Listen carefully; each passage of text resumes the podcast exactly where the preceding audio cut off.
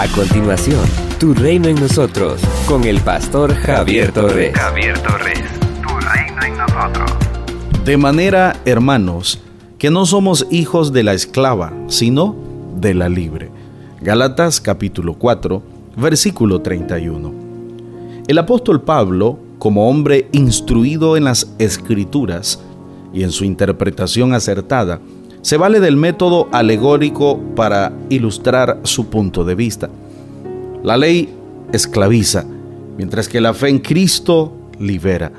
De acuerdo con el método de interpretación rabínica, el texto de la escritura tiene cuatro sentidos que van desde el sentido sencillo hasta el profundo. Este más profundo era el alegórico, que consistía en tomar un texto para extraer de él sentidos ocultos.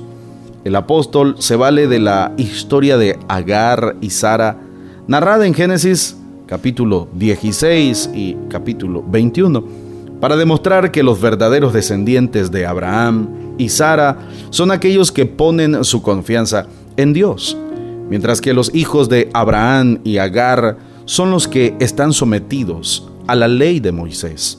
Esta historia de Agar, esta historia de Sara y sus respectivos hijos Ismael e Isaac representan, según el apóstol Pablo, dos grupos que se basan en dos aspectos. Verso 24.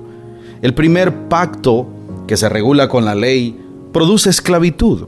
El segundo, que se fundamenta en las promesas, otorga libertad.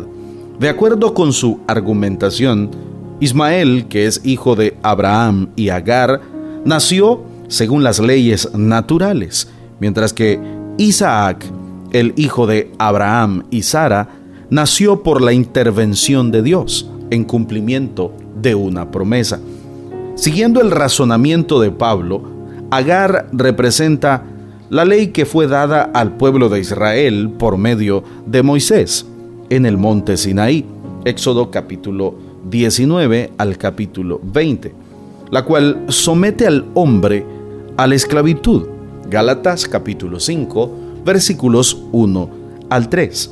Además, simboliza la Jerusalén actual, es decir, a todo el pueblo judío que se somete a la ley de Moisés y que por lo tanto esta esclavitud permanece hasta el día de hoy.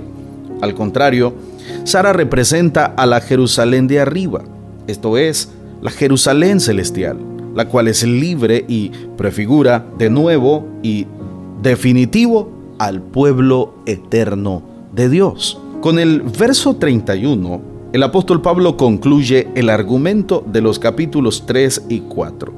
Los judíos se sentían orgullosos de ser descendientes de Abraham y de Sara, en contraste con los ismaelitas, que descendían de Abraham y de Agar.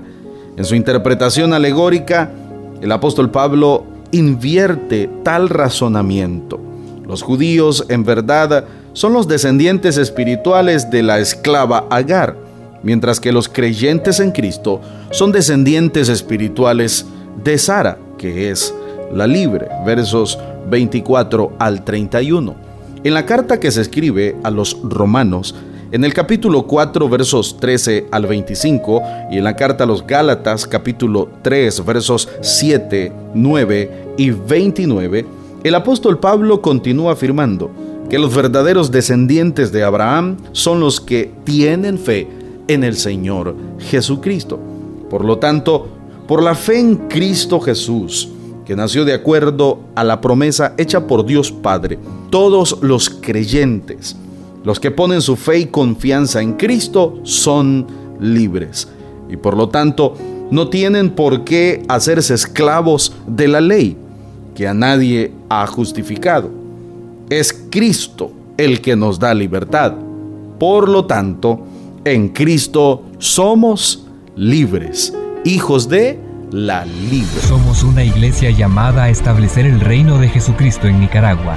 Nuestra misión es predicar las buenas nuevas de salvación a toda persona, evangelizando, discipulando y enviando para que sirva en el reino de Jesucristo. IRSA, transformando vidas.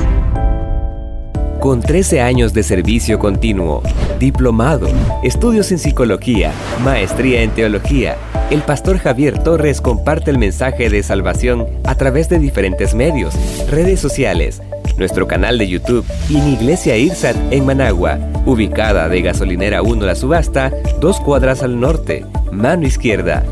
Si deseas esta reflexión diaria en tu celular, escríbenos al 8588 8888.